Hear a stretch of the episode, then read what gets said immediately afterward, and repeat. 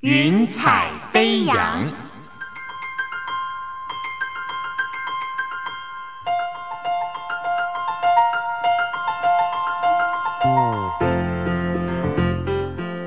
让每一朵云彩的生命牵引着你心灵的飞扬。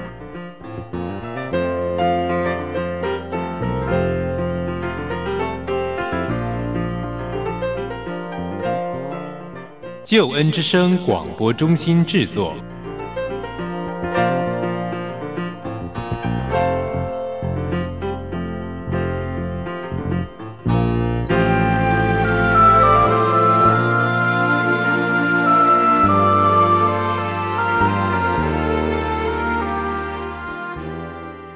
听听别人的故事，想想自己的生命。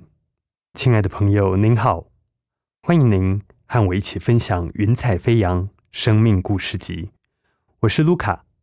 很高兴可以从今天开始与您在空中云彩飞扬相会。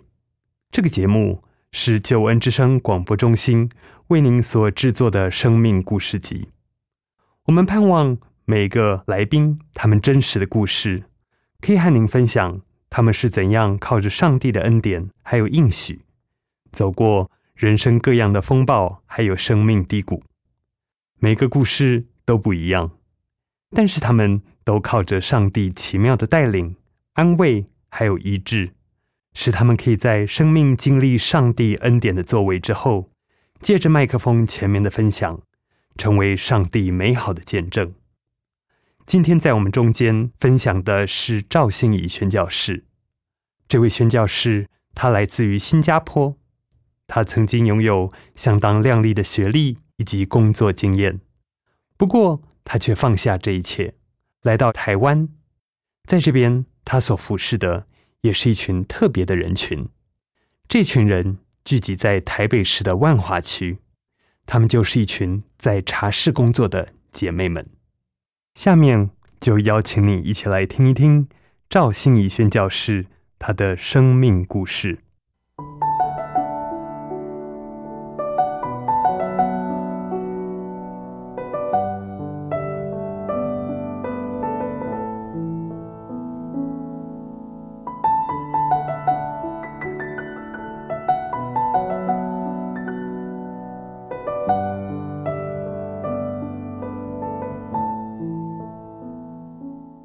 信怡宣教士，你好，你好，我想问一下哦，就是你可不可以介绍一下，呃，你在新加坡是成长于什么样子的家庭，然后是什么样子的一个环境呢？其实呃，我爸妈是老师，嗯，对，所以从小就是在一个一直叫我读书的一个环境当中，然后呃，一个很中产阶级的家庭这样子，我的成长过程算是很平顺啦。嗯，那你从小就是基督徒吗？哦，不是，我虽然小时候我有去呃，我有去上学的时候，我爸妈帮我选了一个基督教的一个幼稚园，是对，然后中学也是念天主教，所以有一些接触，有听过耶稣，可是不知道不了解这个福音啦。对，是等到我大学的时候啊，我才有。真的去了解、去看圣经是，所以你后来是在新加坡念书的吗？还是是在其他地方念书呢？后来我去呃英国剑桥大学念经济学，然后那时候呃，我觉得是一个文化的冲击吧。我是很想去那边寻求呃生命的，我不知道意义还是什么。然后我发现说，好像我的同学没有这个。跟我有不一样的想法，这样子，所以那时候我陷入人生的谷底，因为我爸妈一直跟我灌输的想法就是说，如果有好的学历，就有好的工作，然后你的人生就是一帆风顺这样。所以我以为说，哎，我到了那边，我的人生就是好像，呃，以后就往后就没有问题了。嗯，对。然后我才发现说，哦，现在问题才开始。嗯，所以我好像陷入了一个很大的，呃。一直在怀疑说我的人生到底要做什么？在这个过程中，呃，你会感觉到你不快乐、不满足吗？对，我觉得我很不快乐，因为我就只有好像就只有这个目标，可是这个目标已经达成了嘛？就是说，哎、我也上了这个很好的学校，可是它也不是我想象中的，就是那么的美好。嗯，对，有很多呃，其实我我之前没有考虑过的的一些问题。嗯对，所以嗯，面对很多东西不是我可以掌握的。嗯，对你可以分享一下是像哪一些问题让你造成很大的冲击吗？一开始就是我发现说，哎、经济学真的是我想象的那样吗？就是呃，很多的理论跟我的生活好像没有那么的贴近，所以在我的想法当中，我是一个蛮实际的人。嗯对我很想说，知道，哎、实际上这个可以解决什么问题？嗯就是说，你发现，嗯，你可能以前在在新加坡是成绩不错的，嗯可是你现在来到学校，你好像也是只是其中一个人这样子。我所以我觉得这些都是一种冲击吧。嗯。那你刚刚提到说，当你大学的时候，你才开始比较认真的去接触信仰。那你觉得信仰在你面对到这些困难或问题的时候，信仰在这中间扮演了什么角色？或者是有没有什么关键是让你在人生的这个节骨眼，然后信仰决定说，哦，好，我需要去追求一个我更想追求的意义？可以分享一下那段的时间吗？嗯，其实那个时候，我觉得我可能陷在一种忧郁的状态，所以我好像什么事情都不是很想去做。嗯，我就是需要一个活下去的理由嘛，就是每天我可以起来，我要做什么，哦、就是我需要一个理由啦。然后我觉得也是很奇妙，真的是意想不到的。就是有一天我在我的同学房间看到一本书，好，就就是这样，他就放在地板上，然后我就去拿来看。然后就是杨斐利的《耶稣真貌》嗯，这本书，哎，我就想说，哦，原来这个跟我以前就是接触的所谓的耶稣好像很不一样。嗯他是一个真实的人物，他不是一个什么神话人物。嗯然后他也有这些门徒跟随他，嗯哎，他们真实的生命什么什么，反正我看那本书，我就觉得，哎，我好像跟我以前认识的耶稣，我以前听过的耶稣很不一样，嗯所以我就很想去了解，嗯所以我就开始上教会。嗯嗯，其实之前就有很多人邀我去教会，可是我都跟他们说我不要去。然后到了就是到了这个时候，我去教会的时候，我也是，呃，就是我会进去，然后聚会结束我 就会马上出来，因为我很害怕那种，呃，教会结束之后大家要 social 的那种嗯社交场对、那种场面我，我其实很害怕，所以我常常就是冲进去，然后就冲出来这样。可是我有去参加查经班，嗯。对，然后我去查经班也是一样，他们也是会邀请我去，呃，去参加一些呃，比如说聚餐啊，还是什么，他们去什么退休会啊这些，然后我都跟他们说不要找我，我只是来查经而嗯已。嗯嗯嗯。对，所以你是一个相当在教会群体里面是很害羞的，然后你还是希望保持一点点距离，希望还有一点点自己的空间。那你还记得你在那本书里面看到了什么内容吗？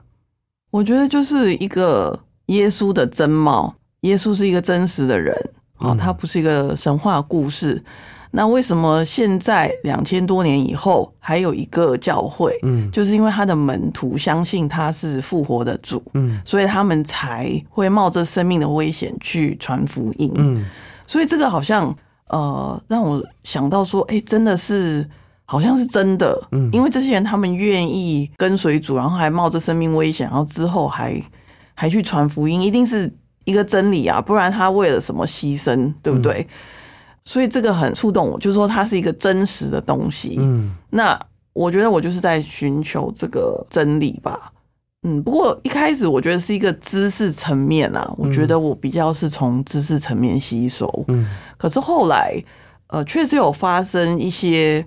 灵异事件。嗯我我那个时候有一些怎么讲鬼压床的，嗯 对，蛮严重的。所以那个时候我也好像就突然间觉得说，这个世界好像不是我们只了解的这些知识而已，嗯可能真的是有一个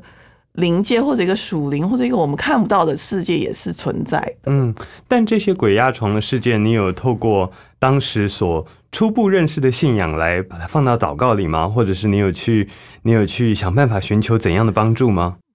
嗯、有我有去教会寻求帮助，然后其实呃，我也请我的小组长来为我祷告。嗯然后我的小组长他为我祷告之后，他当天就进医院，他就是突然间肠胃出血，然后进医院，就是很严重啦。就而且他是一个很健康的人嘛，所以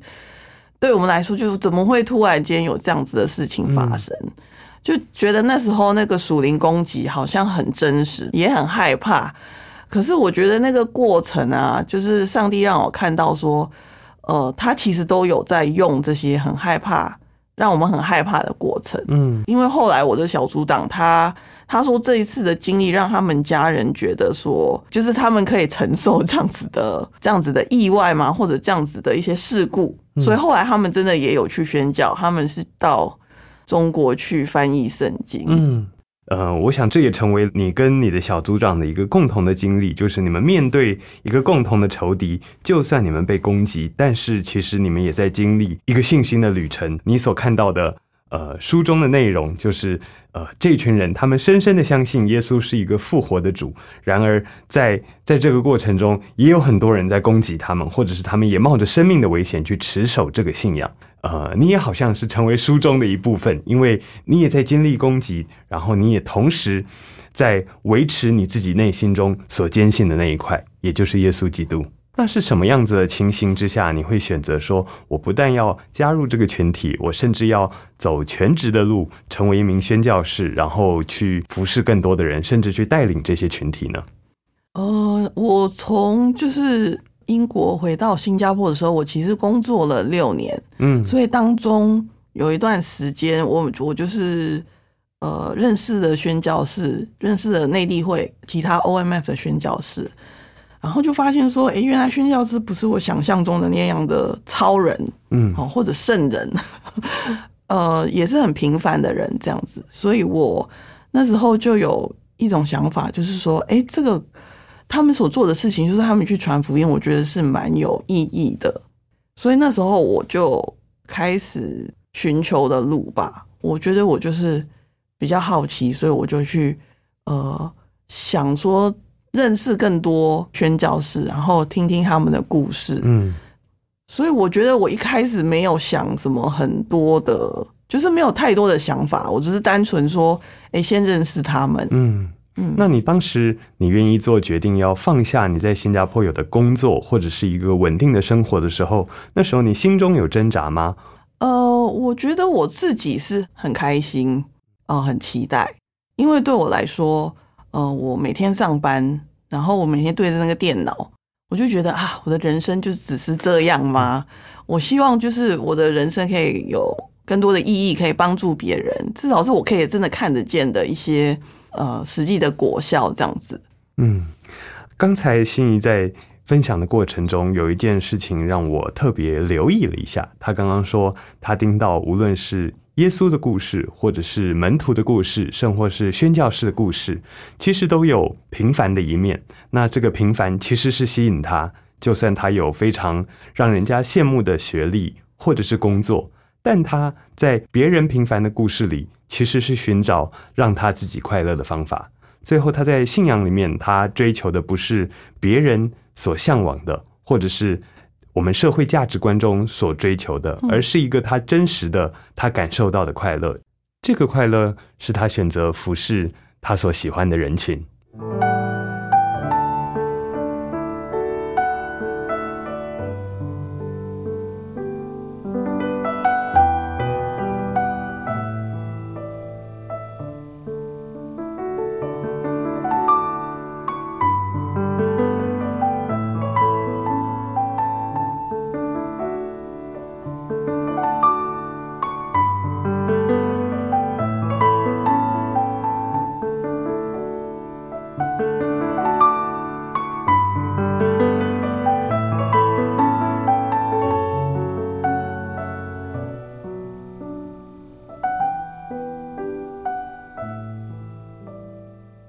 那心怡，我想请问一下哦，在你经历了这些就是个人的经历以后，但是你要把这一块放到一个人生的决定，就是你今天要站出来服侍人，这个转变可以与我们分享一下吗？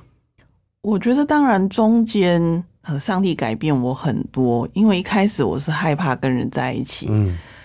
我我觉得我回新加坡进入教会之后，我觉得我有学习跟人在一起，嗯。这个功课，对，然后我也有去带青少年，嗯我觉得青少年就是比较没有拘束，所以我觉得那是一个比较轻松的一个方式嗯哦，加入这个教会，然后有一个归属感，所以我觉得当中上帝有真的是有让我改变很多，也学习很多。嗯，是。那后来你在神学院装备完毕业以后，你是怎么样子决定要服侍哪一群人，然后要在哪一个工厂服侍呢？嗯，其实我还没有进呃新加坡神学院的时候，我就知道我要去台湾。我其实很喜欢台湾，我常常放假的时候都来台湾玩。是，嗯，我很喜欢五月天，啊，常常来听演唱会啊 什么。那后来我就很想知道说，但是台湾呃，就是基督教在台湾是一个怎么样的一个状况？是，所以有人就介绍我认识的内地会的宣教士，他们在台湾服侍，然后他们做的工作就是跟基层的人传福音。是然，后这时候我就发现说，哦，原来新加坡、台湾好像有一点像，就是我们的教会蛮多是中产阶级的，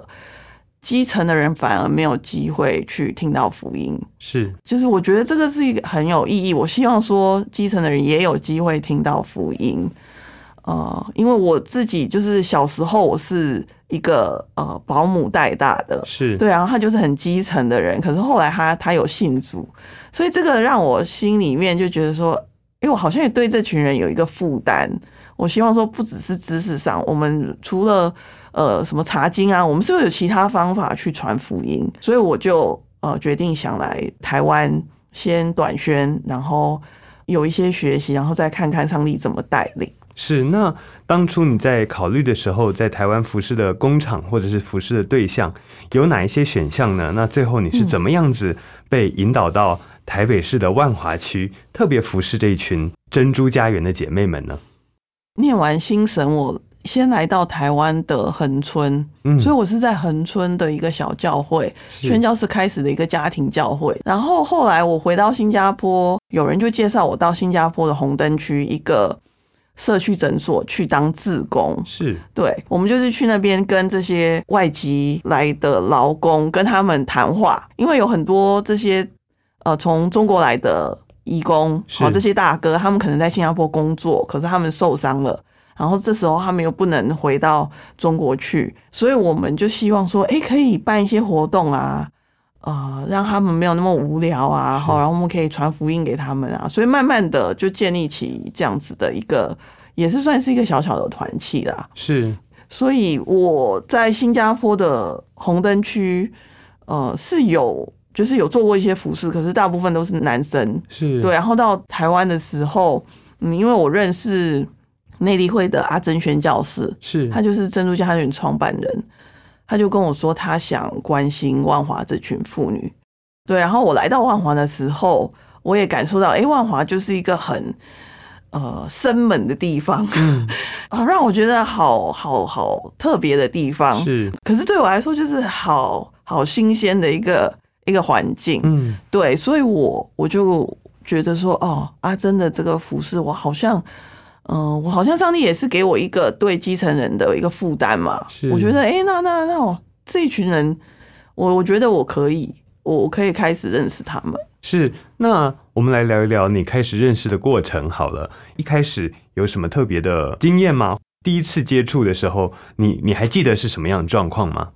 我第一次去茶室探访，呃，就认识了一个大姐，叫做文心。嗯，嗯，她现在还在我们当中，是，所以第一次跟她谈话的时候，她就听到说我们是外国人，她就很兴奋，因为她以前在美国住过十多年，她就想用英语跟我们讲话，这样子交谈。然后我就觉得，哎、好特别哦！我们进去，然后就跟她谈了一个多小时吧。呃，当然这是一个很很特别，就是例外啦。嗯，对，可是对我的印象是蛮深刻的，就是说，哎、其实我们不需要特别聊什么，其实就是好像认识一个新朋友一样。你有没有发现他们有什么样特别的需要？我觉得是孤单吧，对，因为他们，嗯，大部分人都是独居老人，对，有些人来的珍珠家园就会一直想讲话，是，就是会一直重复同样的东西，就是一直想跟你讲，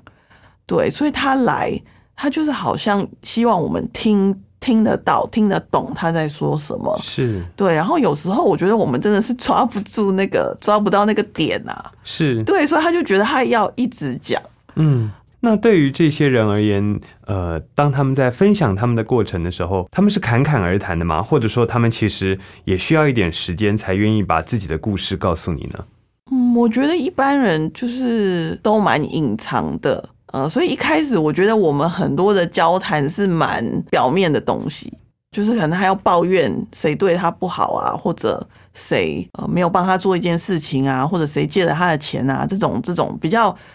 没有这么关系到他内在的那种故事啦。你看到这些的时候，或者是听到他们的故事的时候，呃，一开始你有没有很震惊，或者说那个时候你会选择用什么方法来接纳这些这些信息呢？我觉得一开始我会觉得哇，他们的故事全部都好像电视剧还是电影的那种情节，就是你真的听了你就觉得不可思议，怎么可能这么多的事情发生在一个人的身上？我我就会很很震撼啦，对，可是你不能表现出来嘛，是对，呃，我我觉得就是慢慢的听，呃，就是慢慢的聆听，然后呢，他们的这些故事，就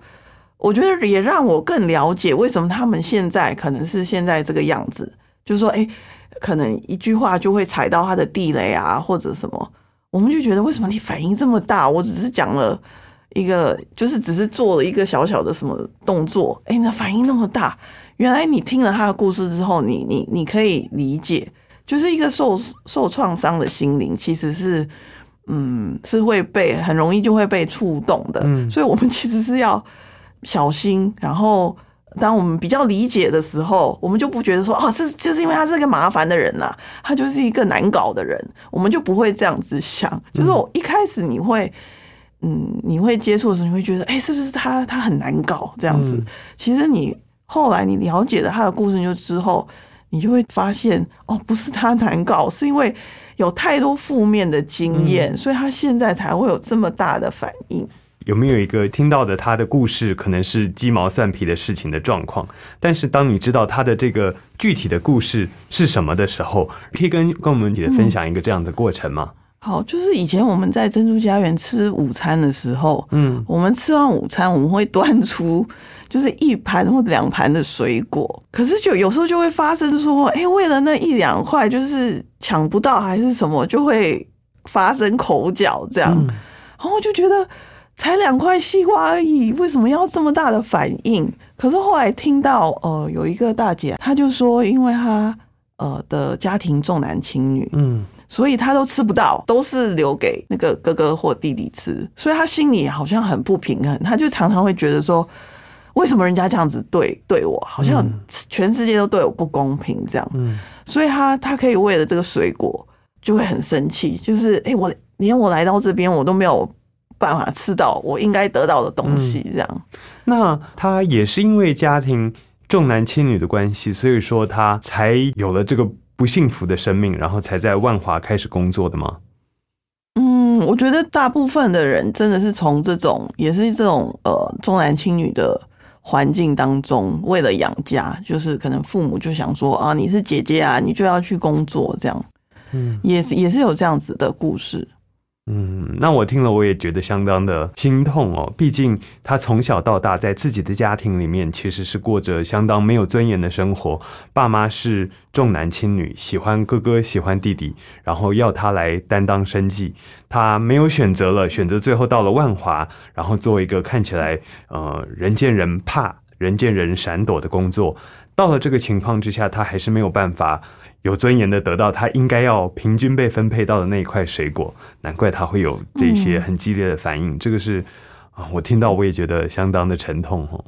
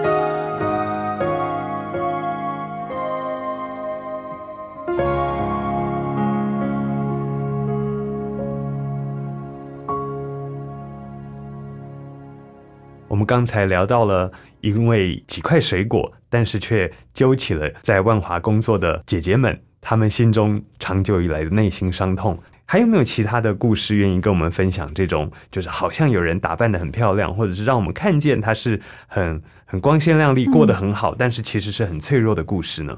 嗯，像我们的书中，我们其实最近有出一本书，叫做《茶室女人心》。第一个故事就是那个丽云姐，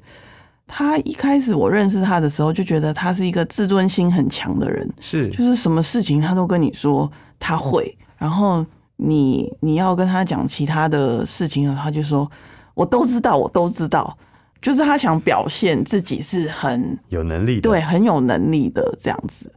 所以这个丽云姐呢，呃，她看起来是很强，好，然后我们去茶室探访的时候，她也跟我们聊天，哦，是就是好像什么都可以讲。然后呢，后来我们就接到他的一个电话，就有一天他突然间就打了一个电话来说，可不可以帮我？呃，我要去上一个嗯照顾服务员的课，可是是要五千块，我没有钱，好，可不可以帮我？然后他自己后来他也跟我们讲说，不知道为什么他就突然间想到我们，他只有我们的名片，然后他就突然间打电话来了。那他后来他去看他，我们就转接他到社工那边，社工就帮他安排隔天就可以上这个课。是。然后社工后来也跟我们讲说，他去到那个办公室啊，他就是大哭，就是他很焦虑吧？我觉得他应该就是心里很焦虑，好，为了这个可以上课，就是他想转转业嘛，是。好，他很焦虑，他很想抓住这个机会，是，对，可是他觉得啊，他没有钱，然后他又不能跟家人借，嗯，所以他很焦虑。然后他上完这个课呢，呃，他也顺利的呃进到一个安养中心，好，可是，在安养中心的时候，其实他跟那个长辈的关系都很好。问题呢，是因为他有抽烟的习惯，是所以那边的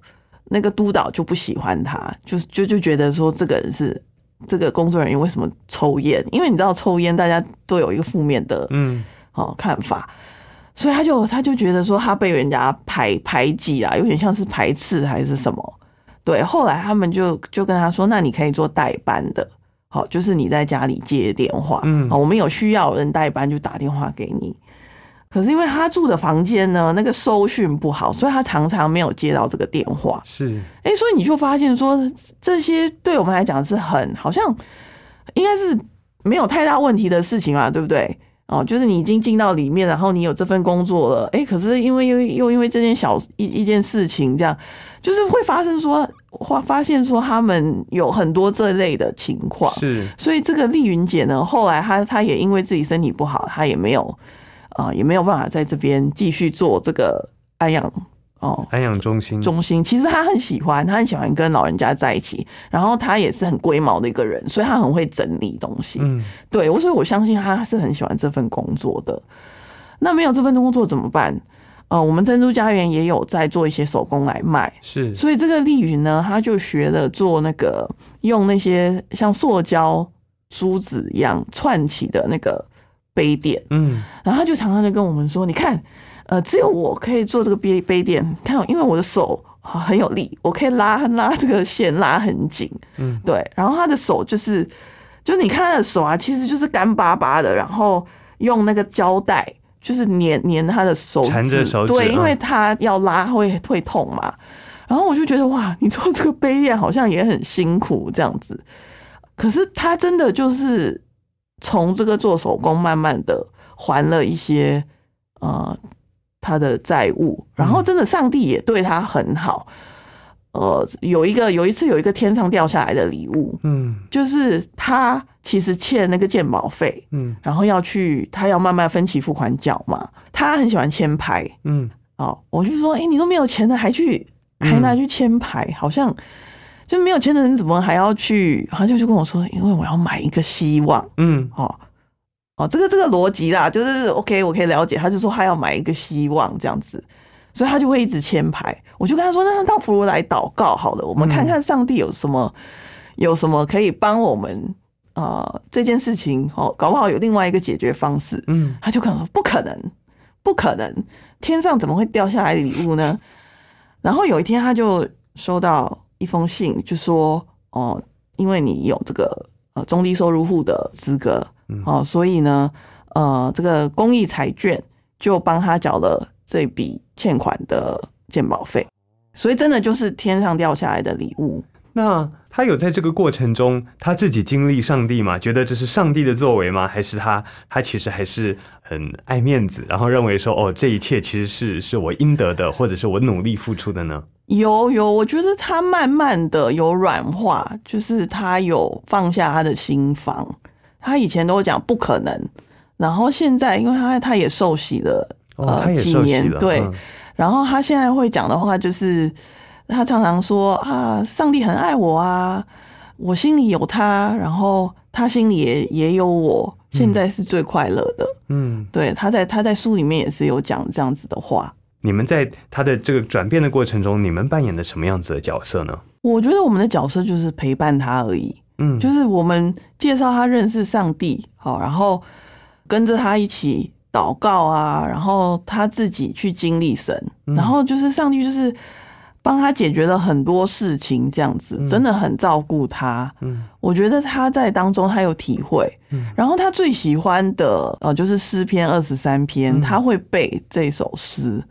我觉得就是他那种那种感觉啊，就是说上帝是我的牧牧人，我我觉得他就是一个很单纯的信心。在这个过程中，你刚刚讲了说，你就是提供他认识这个信仰的机会而已。你觉得在这个陪伴的过程中，你有没有什么你自己的经历呢？就是属于你自己的。我其实很羡慕他们，就是很单纯的信心，嗯然后很直接的经历神。嗯对我觉得他们的祷告都好，好像很有力，就是很直接，就是他们会直接跟上帝说“阿巴，我爱你”之类的。反正这种就是我好像没有办法用这种方式很直接的跟呃上帝沟通，嗯所以我现在也是有点啊，有点受到他们影响，就是学会比较直接的跟上帝沟通。嗯，然后很真实的我自己的情绪啊，这些会说出来。嗯，以前好像比较是一种知识上的嗯一种沟通，这样嗯我觉得现在感觉是比较心灵层面的，对信靠跟呃仰望。嗯，是，所以说，其实你在陪伴他们的过程中，你看见了上帝与他们的关系建立，其实这也影响了你自己跟上帝之间的关系。那我想问一下，你刚刚提到了说他们有生命绘本，然后再加上呃，你刚刚说到这本《茶室女人心》这本书，当他们在分享自己生命故事的时候，他们会不会有挣扎，或者是他们有不愿意面对他们过去的这一段伤痛，他们想遗忘呢？有没有这样子的经历？嗯，我觉得每个人好像面对过去的他们的生命故事会有不同的那种态度。嗯嗯，像这个丽云，她受访的时候，呃，她就是就是跟你讲啊，她就觉得好像说我就是就事论事这样，只是这样叙述，好、跟你讲，然后讲完她就 OK 好了，就就是这样。对，可是当然他心里，我觉得他心里应该是有翻腾呐、那我看到他现在，就是他看完他自己，就是这本书出来，他看了他自己的故事，嗯他就一直说：“哎呀，还不到我十分之一的故事在里面。嗯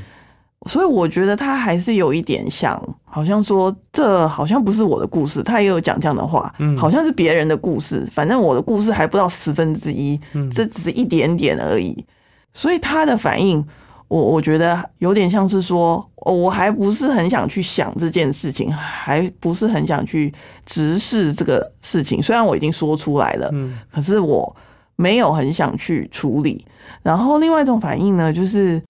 呃，像书中另外一个呃阿娟，她就是会哭嗯啊，因为她看到她每次讲到她养母在她十四岁的时候过世，所以她可能就变成了她所谓的坏女孩哦，嗯。她就呃怀孕，然后为了要养小孩，还养小孩，爸爸就就找了一个外省老兵，把她嫁嫁给这个外省老兵，大她好像二三十岁的一个、嗯。一个老兵这样子。所以这个阿娟，她一开始就是她会哭，嗯。她就每次讲到这件事情，她都会哭。啊。可是两三年前，她就打电话来，她就跟我说：“哎、那个别人的故事比我还要惨哎、嗯他说：“我以前都只是为自己哭，我现在为别人哭。”然后他就他还跟我说另外一个人的故事，他看了，嗯他说：“哎、我以前每次说他是白痴，我现在不可以这样。他很惨，我们都很惨，以后我们要更好。就是虽然他们认识很多年，可是彼此不知道这些事情嘛。所以他看这本书，他好像觉得说。”啊！我突然间有一个怜悯心出来了，就觉得这个人跟我一样也是很惨的，嗯可能他还比我更惨，所以我真的不能太过的，就是对他太苛刻，论断他。我现在要好好的鼓励他这样子，嗯然后我就觉得哎，蛮、欣慰的，就是至少有一个不一样的一些看法会产生。我想这一群人他们聚在一起相处的时间，其实就时数而言是长的，但他们对彼此的认识是少的，因为他们不愿意把自己真实的故事拿出来分享，他们甚至很多人想要遗忘，但是透过生命绘本，透过茶室女人心，让他们可以怜悯别人，怜悯那些他们可能本来看不起的人。我可以问一下，就是当他们在彼此相处的时候，他们是怎么样子运用这个信仰，然后也有一些圣经的教导在他们中间，这个是怎么样发酵的呢？嗯，其实我觉得他们大部分都是从祷告来经历神，嗯。因为很多人不习惯看书啊、嗯。看字啊，所以你你叫他每天看圣经，他他觉得不可能。嗯。对，那我们每每个礼拜是有圣经的教导，嗯。是有分享上帝的话，可是很多时候真的还是从他们还是会用的，就是可能诗歌，嗯。还有祷告。嗯，对，这是他们比较好像容易呃经历经历神，然后呃吸收那个神的话语的这方式。当他们聚在一起的时候，他们有革命情感吗？他们是孤军奋战，还是他会觉得在这里面可以有一个归属？因着上帝，他们可以合而为一呢？我觉得我们是有一个家的感觉啦，然后是有一个我们是一家人的这个共识，我我觉得是有。然后还有，特别是我们的手工班的成员，嗯他们每个礼拜天会早上聚会，然后下午就是一起做手工，所以一整天下来，他们其实是有蛮多时间在一起。嗯所以他们也为了这个手工，因为一起有一个共同的目标，一起工作，所以他们会好像呃，好像说我们一同参与在这一件事情上。所以像他们会呃为我们的手工的销售祷告啊，啊、我觉得他们也会彼此祷告，然后甚至现在有些人还会说，哎，你可能你陪我去看什么医生，然后下一次我再陪你去，你你要去照大肠镜的时候，我又陪你，这样他们会发展出这样子的一个支持系统。在这个过程中，他们会不会去带其他的朋友，或者是带其他跟他有一样苦楚的人进来这个群体，然后间接的传福音，或者是间接的陪伴其他的人呢？嗯，我们其实有鼓励他们啦，出去传福音。那有些人他就觉得，哎呀，不可能啦，外面的这些人不可能什么什么。哦、但我我我我发现有些人他会为别人祷告，是，因为这个是他觉得呃他可以做到的部分。就是说你你直接要他们讲什么呃，到底我们福音是相信什么？我觉得对他们来说太难。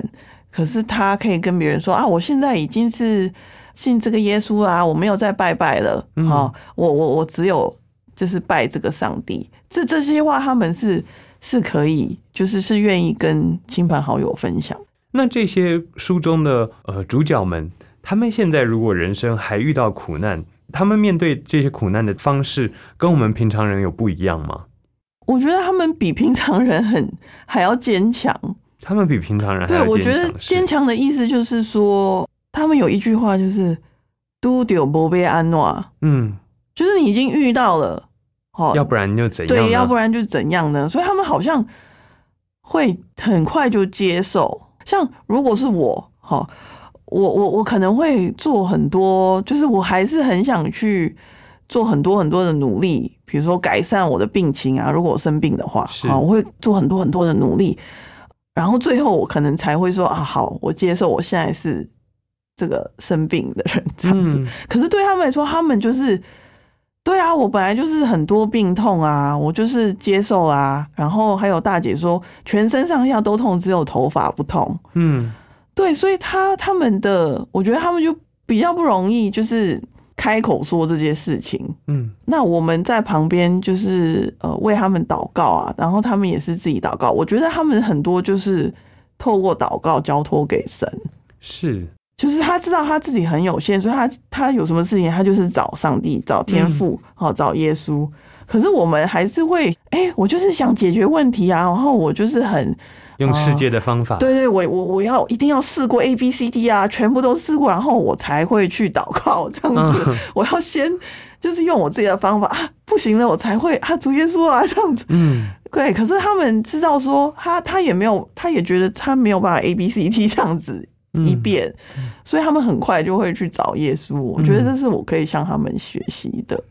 嗯，听了是蛮感动的。其实他们比我们谦卑很多，在上帝的面前，我们会用人的方法，我们会用我们的资源、我们的知识。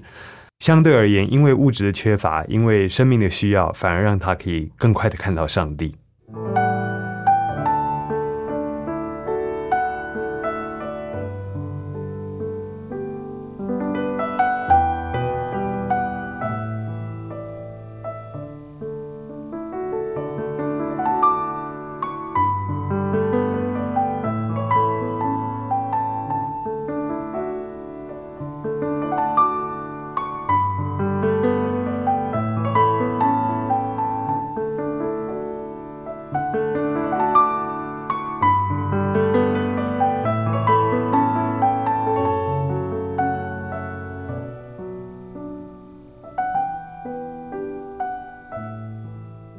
那心宇，我想请问一下哦，就是在过去你来到台湾这十四年，其实是很长的一段时间，在这段时间里面，有没有什么很明确的挫折，或者是有没有什么困难是一直解决不了，或者是你放在祷告里面最大的心愿想要改变，但是你发现这个问题可能是根本性的问题，或是结构性的问题，然后让你们束手无策，一直放在祷告当中的呢？我我我想，我们每一个人哈，我们做什么事情，我们都很希望看到一个果效，嗯，所以我也很希望看到妇女的生命的改变。是，对我觉得，当然他们的生命是有改变的，嗯。可是还是有一些人可能呃，对他们来说是困难的，因为没有人，我我觉得啦，一大部分的人其实没有想要做这个工作，所以不是说我们需要跟他说，哎、那你就改行啊，你就转业啊，嗯，就是说他们为什么会还留在这个工作当中，当然是有他们的苦衷，所以对我来说，要怎么样子陪伴他们，是，就是说，哎、他是在这个很有有点像是苦难啊，我我觉得也是一种苦难嘛，就是他在一个他不喜欢的环境当中，可是他要继续哦，他为了生活，他要继续下去，然后我们好像在旁边的人也束手无策，呃，那要帮他，可能要帮他申请低收，可能又有什么条件他不符合之类的，这种就是你看了你会很呃心急，就是我觉得有时候我们还比他们还要急，嗯。这样子。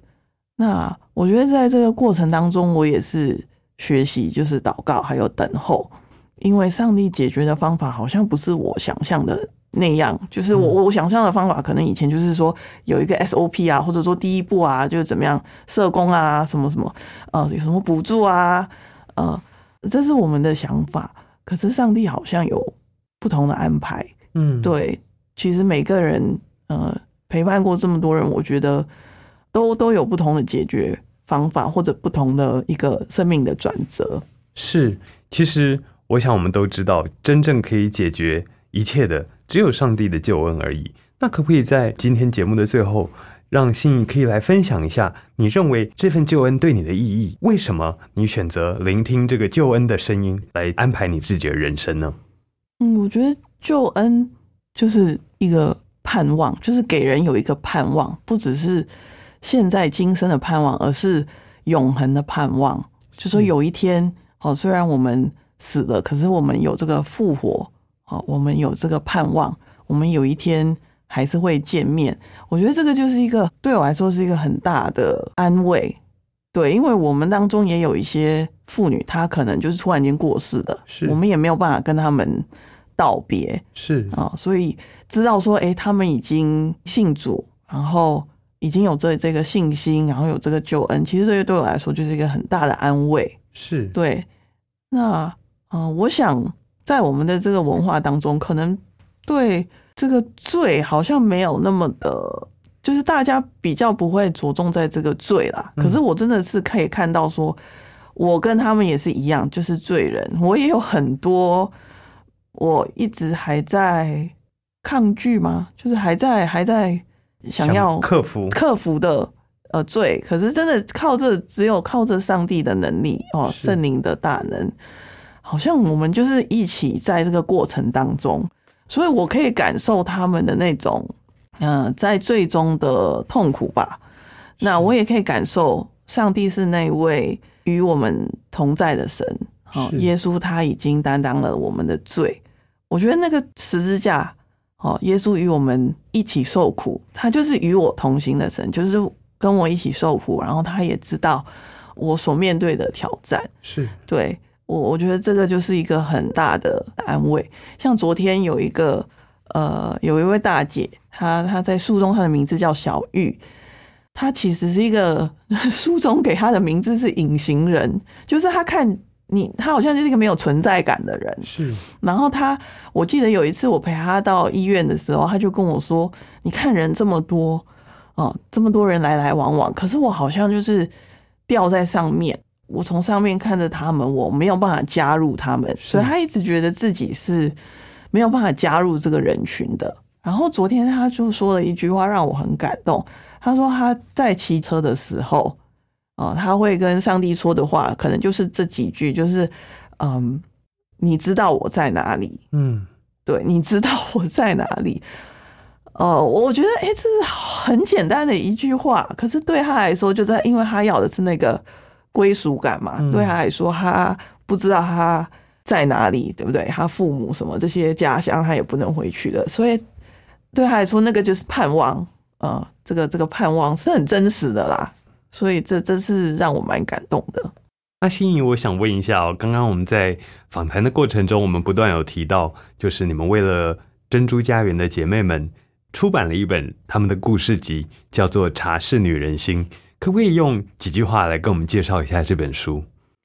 呃，这本书是作者李文轩，他访问呃十位女性，哦，其实都是长期我们关心的姐妹。然后这六位大姐呢，她们是呃万华的茶室工作者，好、或者是有相关的工作。那另外六位是从事呃性工作的女性，好、如今都已退休或转业。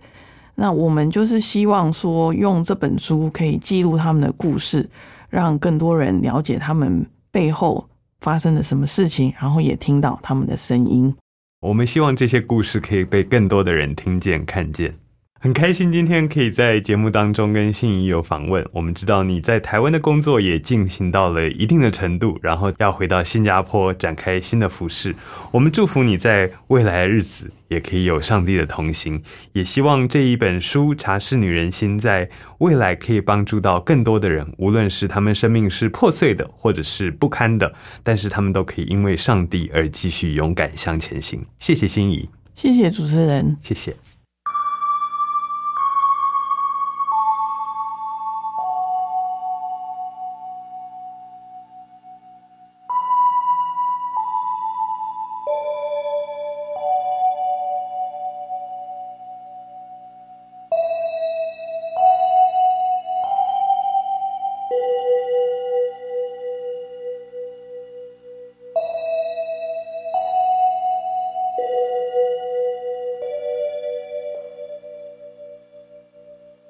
今天我们访问了心怡，她在过去无论是在学习的时候，学习了好像是很高尚的经济学，但是她说她在生活中可能不知道如何使用这些。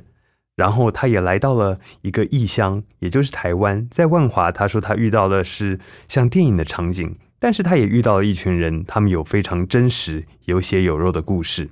在这真实当中，她其实最重要的主角是。借由他人生的经历，他遇见了一位看不见的上帝，但这位上帝却又真真实实的出现在他与每一个他接触的人的生命当中。不知道您听到这段生命故事，您有什么想法？但是想跟您说，也许您思想到您的过去，您经历了很多有血有肉的事情，这些事当中也有一位看不见的上帝，其实在引导着我们一切事情的发生。无论如何。希望您在听到今天的故事时，可以有不一样的想法。今天非常感谢赵心怡宣教士分享她的生命故事，也谢谢心怡授权给救恩之声纳入在云彩飞扬福音见证宣教施工当中。如果朋友您有感动，希望更了解基督信仰，我们推荐您参加救恩圣经函授课程。希望透过函授课程，可以让您更多的了解、认识圣经真理。如果想参加救恩圣经函授课程，可以拨电话零二二七五四一一四四零二二七五四一一四四，或者可以写信到台北邮政四十四至八十号信箱，台北邮政四十四至八十号信箱，注明“云彩飞扬”节目收。云彩飞扬这个节目在救恩之声的官网、APP 还有各大 Podcast 平台都有播出。邀请您持续收听以及追踪，并且将这个节目可以分享出去，让更多人可以听见好故事。因为你的分享，也得到更多生命的祝福。卢卡祝您平安喜乐，云彩飞扬，期待下次再见。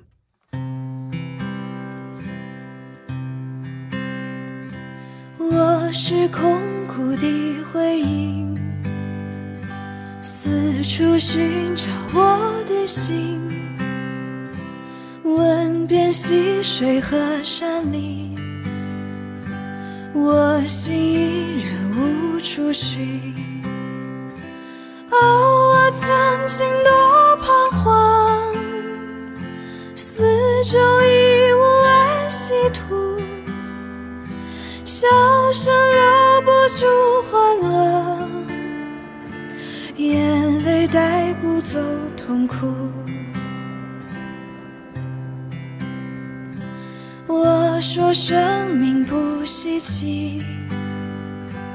一声叹息归尘土，放弃一切的追求，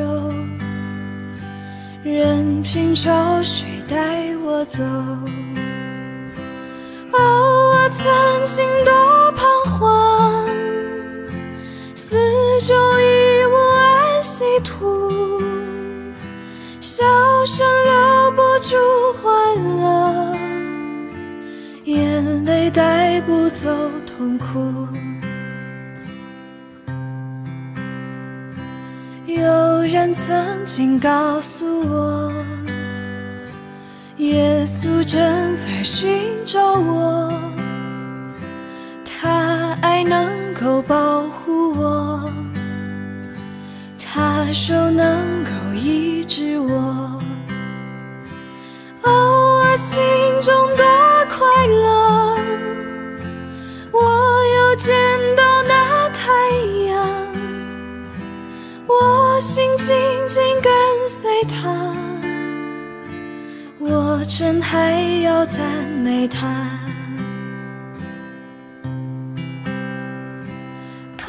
有，你竟在哪里？四处奔跑和失意。如果你还愿意听，让我再来告诉你，耶稣基督救赎主，他曾满足心无数，向他倾诉，向他哭，他必是你的宝足，他必是你的宝足。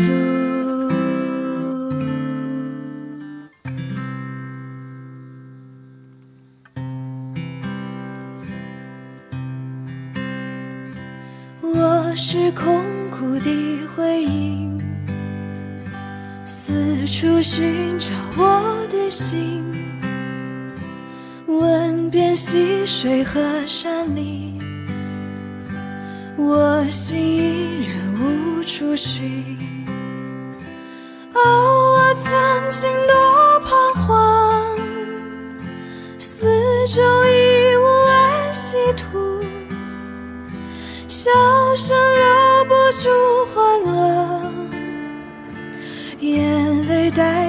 带不走痛苦。我说生命不稀奇，一声叹息归尘土，放弃一切的追求。任凭潮水带我走。哦，我曾经多彷徨，四周已无安息土，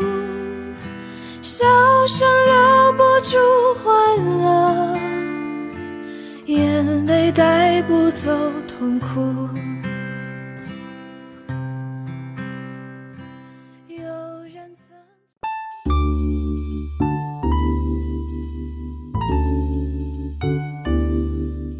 本节目由救恩之声策划制作，欢迎你下载救恩之声 App，每天收听最新的节目，带你听见人生的无限可能，是你得鼓励传福音的好帮手。立即使用救恩之声 App，为自己、为别人领受上帝的救恩之声。